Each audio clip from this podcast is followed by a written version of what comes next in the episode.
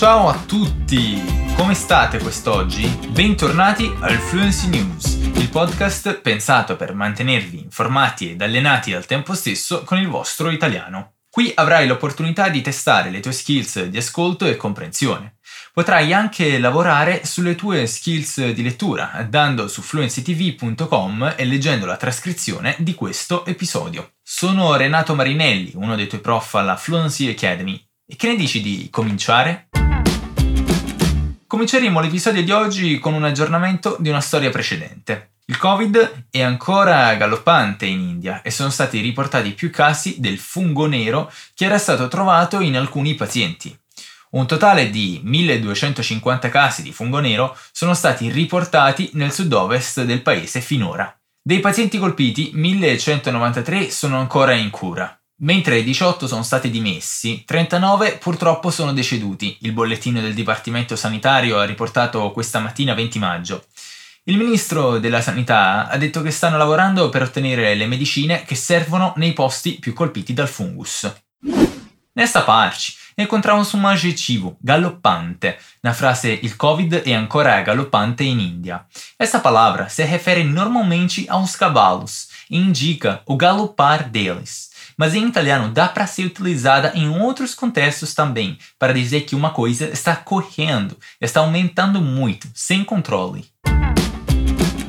La Cina ha annunciato un cambiamento importante di politiche questo lunedì 31 maggio, permettendo alle coppie di avere fino a tre figli. Il cambiamento è un tentativo di invertire la tendenza all'invecchiamento della società, dopo che alcuni dati di un censimento hanno mostrato un rapido declino del tasso di natalità.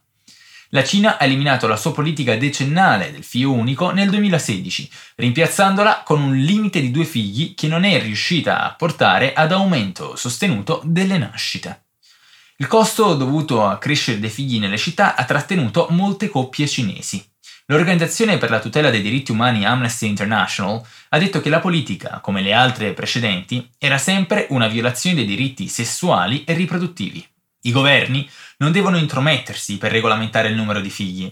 Piuttosto che ottimizzare la sua politica sulle nascite, la Cina dovrebbe invece rispettare le scelte di vita delle persone e smettere di esercitare un controllo invasivo e punitivo sulle decisioni di pianificazione familiare, ha detto il capogruppo del team della Cina Joshua Rosenzweig. Inoltre, alcuni esperti erano scettici sul reale impatto della politica. Se il rilassamento della politica sulle nascite fosse efficace, l'attuale politica di due figli dovrebbe essere anch'essa stata efficace. Hao Zhu, un senior economist alla Commerce Bank, ha detto all'agenzia di stampa Reuters. Nessa parte, encontramos o verbo rimpiazzare, che quer dizer substituir, na frase rimpiazzandola con il limite di due figli. Essa palavra é meio comprida e, além disso, tem uma dupla consoante, o zé, Por isso, é melhor repeti-la juntos, ok? Rimpiazzare. E a construção desse verbo é rimpiazzare qualcosa con un'altra, substituir alguma coisa por uma outra coisa. Parlando a proposito di news veloci, la Russia ha avvertito la Disney di non distribuire un cortometraggio in cui appare un personaggio omosessuale. Il regolatore delle comunicazioni russo Roskomnadzor ha detto che il contenuto era dannoso per i bambini. Roskomnadzor ha detto in una lettera alla Disney che era contro la legge russa distribuire informazioni che negano i valori della famiglia e che promuove relazioni sessuali non tradizionali ai bambini. Out è stato rilasciato su Disney Plus negli Stati Uniti lo scorso anno. Nessa parte incontriamo stesso verbo avvertire. Na frase La Russia ha avvertito la Disney di non distribuire un cortometraggio. Esse verbo significa avisar e nesse caso é utilizado no sentido de avisar para não distribuir o filme. Em italiano, se utiliza bastante no sentido de aconselhar, recomendar para não fazer uma coisa, senão vão ter consequências negativas.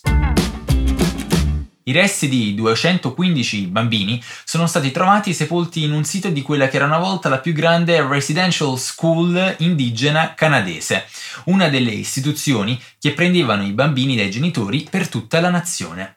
Il capo Rosanne Casimir della Tkemlupste Sequepemk First Nation ha detto in una nota di stampa che i resti sono stati confermati lo scorso fine settimana con l'aiuto di un radar che ha penetrato il suolo. Altri corpi potrebbero essere trovati perché ci sono più aree da ricercare sui suoli della scuola, detto Casimir questo venerdì. In un comunicato stampa precedente, la stessa ha detto che la scoperta era una perdita inimmaginabile, di cui si è sempre parlato, ma che non era stata mai documentata presso la Kamloops Indian Residential School.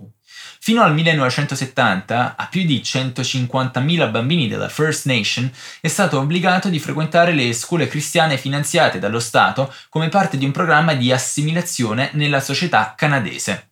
A loro veniva obbligato di convertirsi al cristianesimo e non veniva permesso di parlare la loro lingua nativa.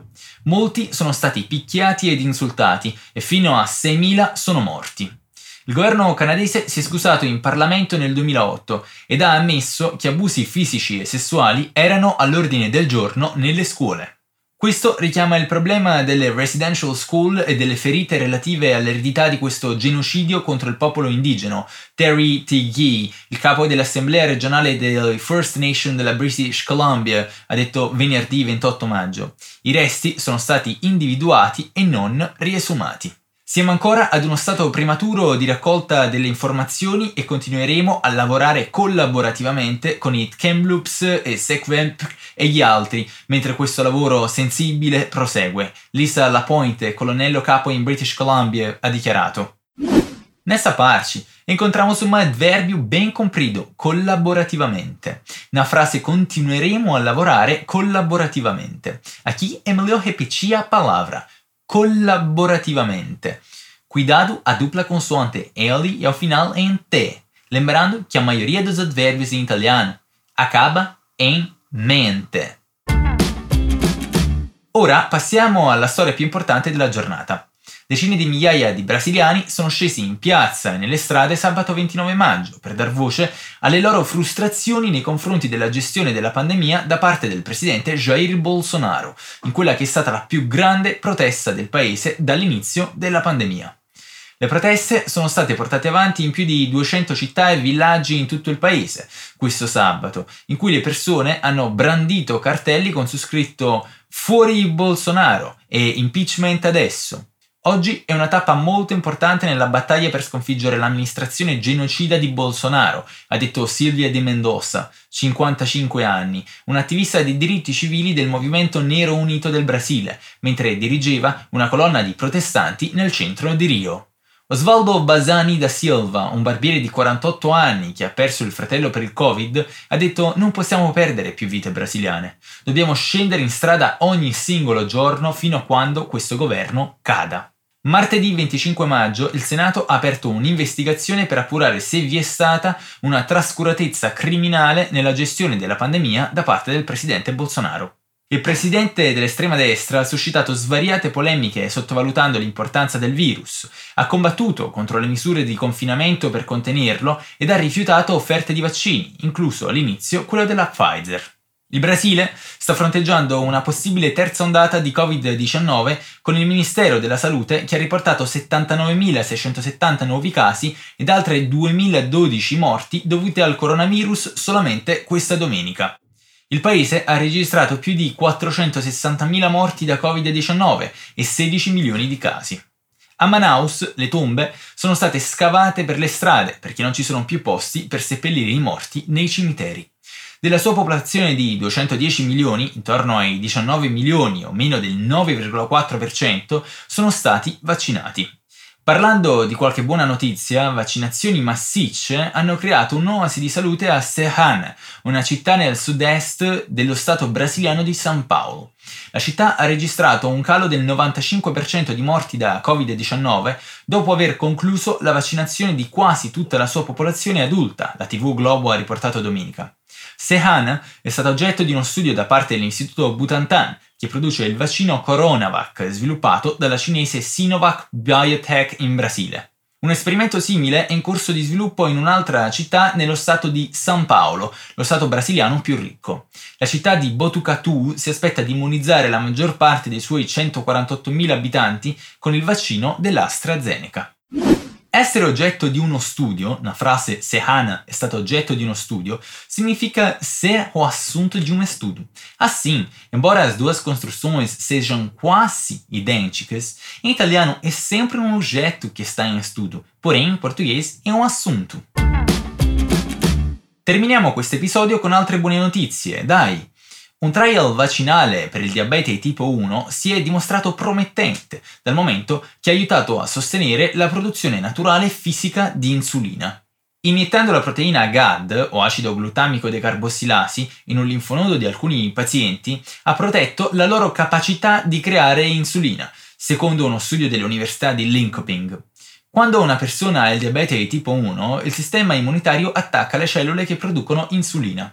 Il sistema immunitario delle persone con un diabete di tipo 1 attaccano le cellule beta del pancreas che producono insulina, un ormone che permette alle cellule di assorbire glucosio dal sangue.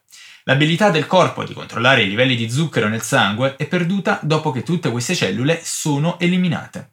Per questa ragione, quelli affetti dal diabete di tipo 1 hanno bisogno di iniezioni di insulina a vita per sopravvivere.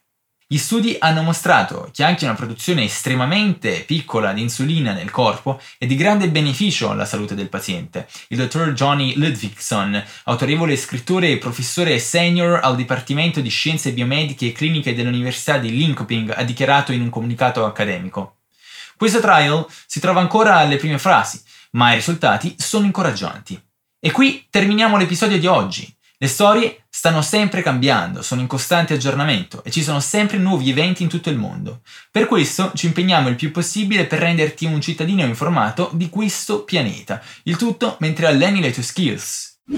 E você sabia que a gente tem uma lista de espera? Se você tem interesse em estudar na Fluency Academy com os melhores experts em fluência de idiomas do mundo, inscreva-se na nossa lista de espera 100% de graça.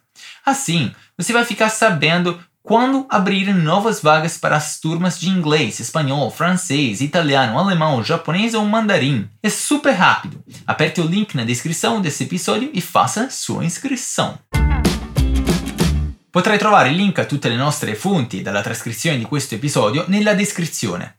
Non ti dimenticare, c'è un nuovo episodio del Fluency News ogni settimana e ti staremo aspettando. A presto!